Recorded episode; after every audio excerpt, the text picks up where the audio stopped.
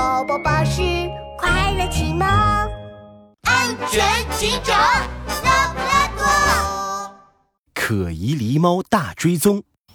星期三的下午，森林小镇的警察局里又响起了电话铃。拉布拉多警长接起电话，话筒里传来了仓鼠弟弟的声音：“喂喂，警察局吗？我是仓鼠弟弟，快来帮忙呀！”喂你好，这里是拉布拉多警长。仓鼠弟弟，是有案子要找我吗？呃，没有案子了。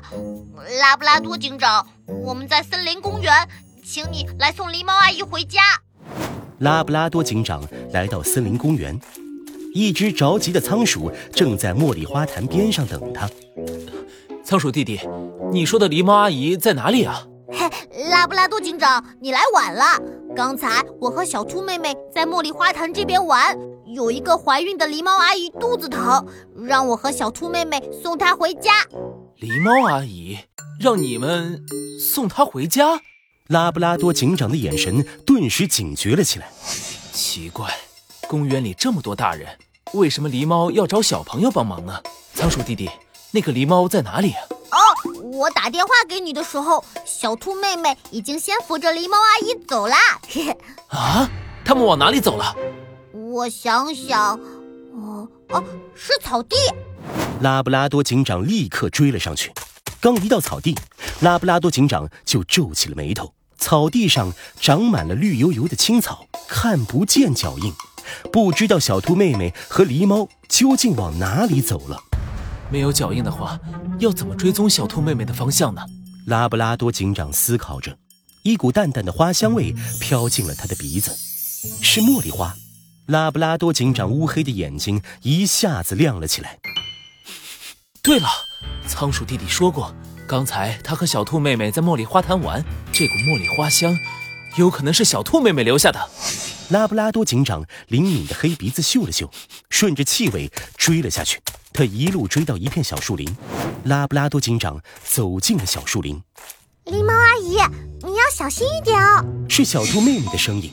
他正扶着狸猫朝森林深处走去。啊，狸猫阿姨，你的肚子还疼不疼呀？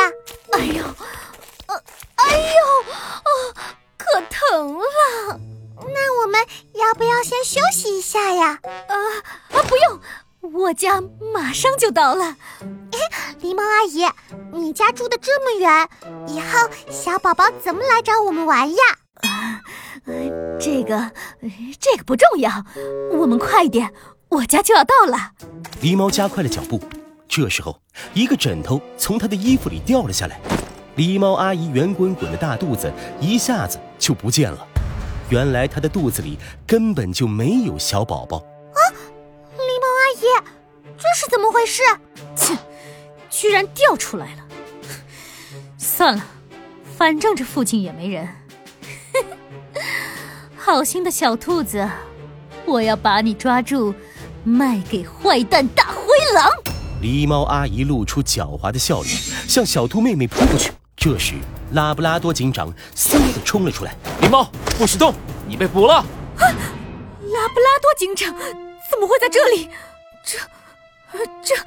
我怎么这么倒霉呀？一看见拉布拉多警长，狸猫立刻就慌了神，一屁股坐在地上。你假装成大肚子的孕妇，骗小兔妹妹说你身体不舒服，要她帮忙。当我听到你要小兔妹妹送你回家的时候，我就觉得你很可疑，立马追了过来，才及时逮捕了你。拉布拉多警长给狸猫戴上手铐，然后轻轻抱起受到惊吓的小兔妹妹。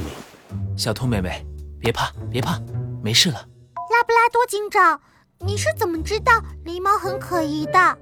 因为一个大人有困难，应该去找大人帮忙，不应该找小朋友帮忙呀。小兔妹妹，有爱心想帮助别人是好事，不过为了自己的安全，小朋友要是看见大人有困难，就喊爸爸妈妈或者警察来帮助他吧。嗯，我明白了，拉布拉多警长。